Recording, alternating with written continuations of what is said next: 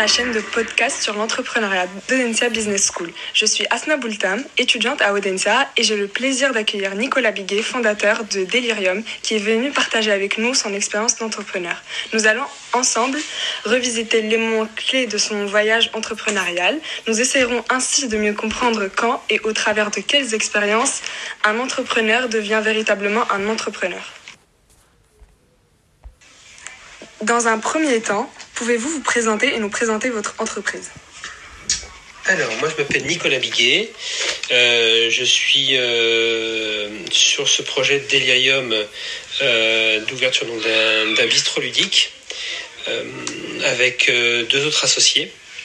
Donc, ça fait suite à une longue période d'auto-entrepreneur où pendant dix ans, j'animais et je vendais des jeux de société chez les particuliers dans plein d'univers, de, domaines, euh, d'occasions, d'opportunités avec un public varié. Donc là, c'était euh, voilà l'étape euh, l'étape suivante, à savoir s'installer durablement à une adresse fixe et proposer aussi une offre plus étendue que la vente de jeux et de l'animation, puisque on proposera des repas, des boissons, des soirées animées.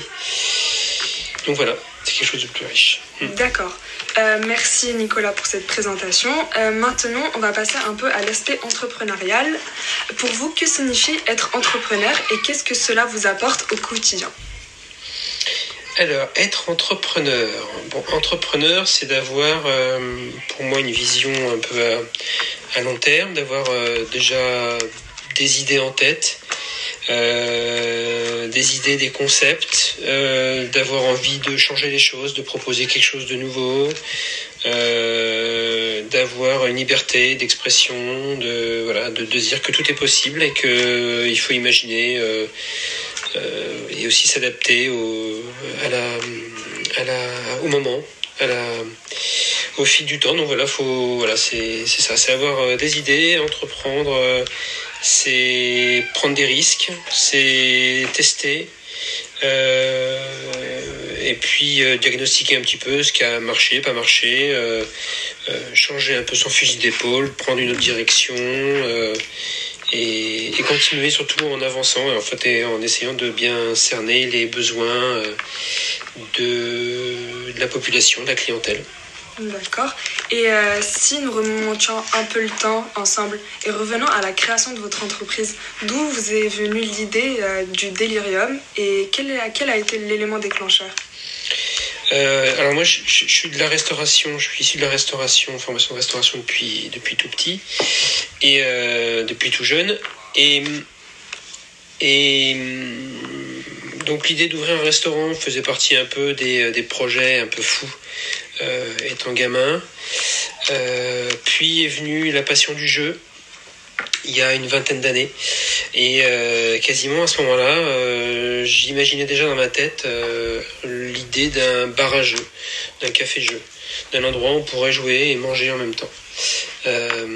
voilà, donc l'idée évidemment, elle est restée en tête depuis tout ce temps-là.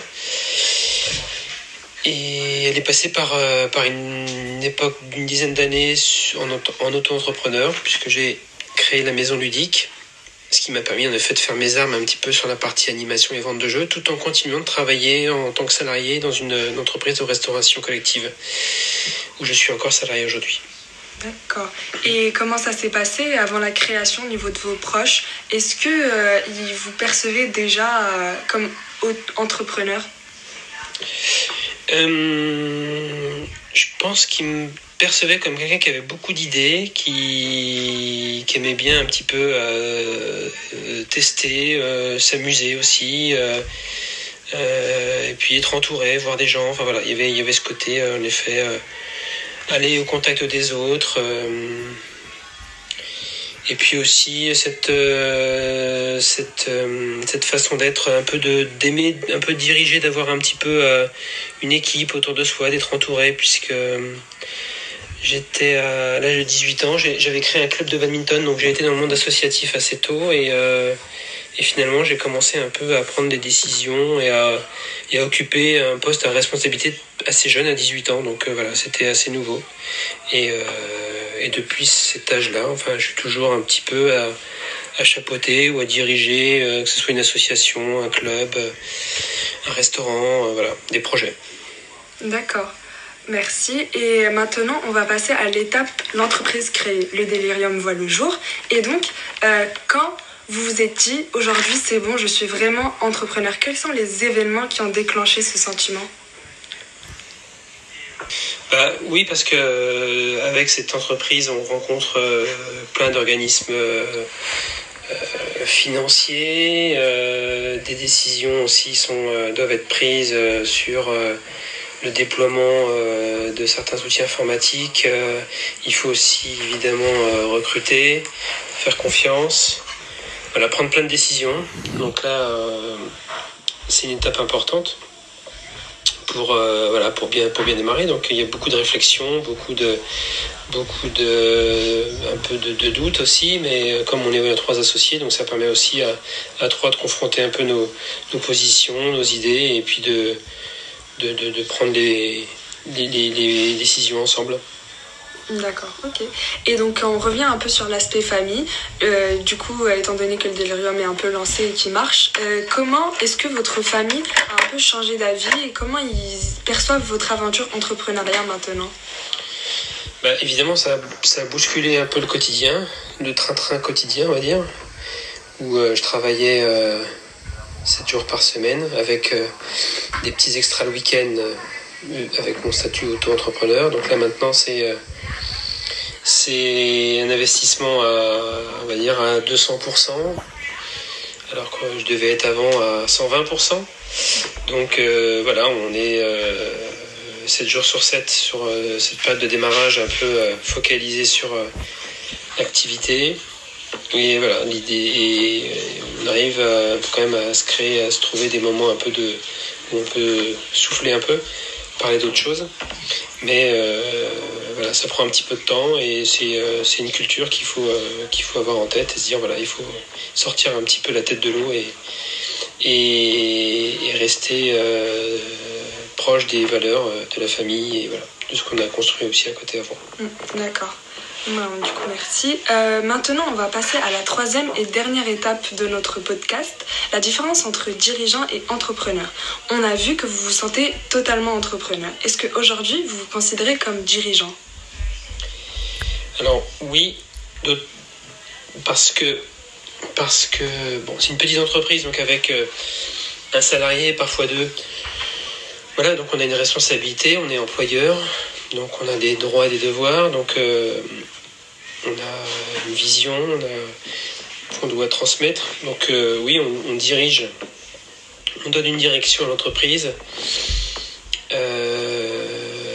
en communiquant en effet avec euh, nos associés et les salariés euh, euh, ce qu'on attend, ce qu'on veut, ce qu'on veut faire.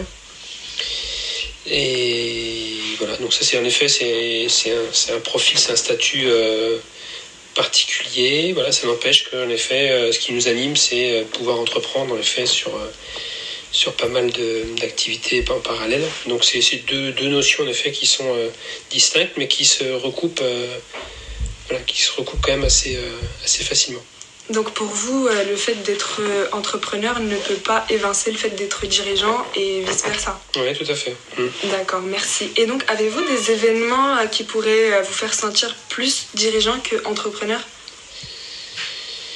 Bah C'est quand on anime en effet des événements... des événements comment on pourrait appeler ça Des festivals, des, événements un peu ponctuels euh, de grande envergure qu'on fait souvent à l'extérieur, on va dire, euh, euh, du lieu du délirium. Donc là, on a des équipes qui sont surdimensionnées, qu'il faut en effet guider, accompagner, driver.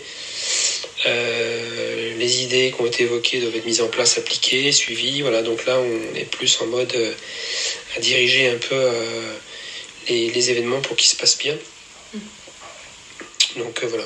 D'accord, ok, merci.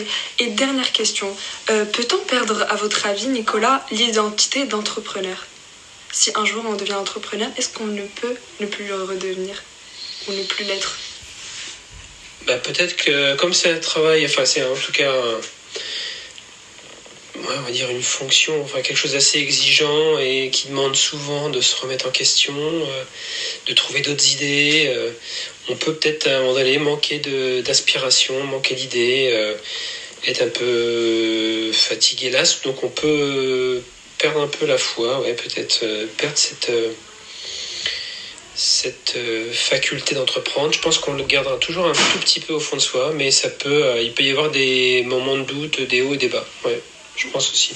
D'accord, j'espère que ça ne sera pas le cas et j'en suis sûre pour Delirium. Encore merci Nicolas Biguet d'avoir euh, répondu à nos questions et on se dit à très bientôt. À bientôt. Merci.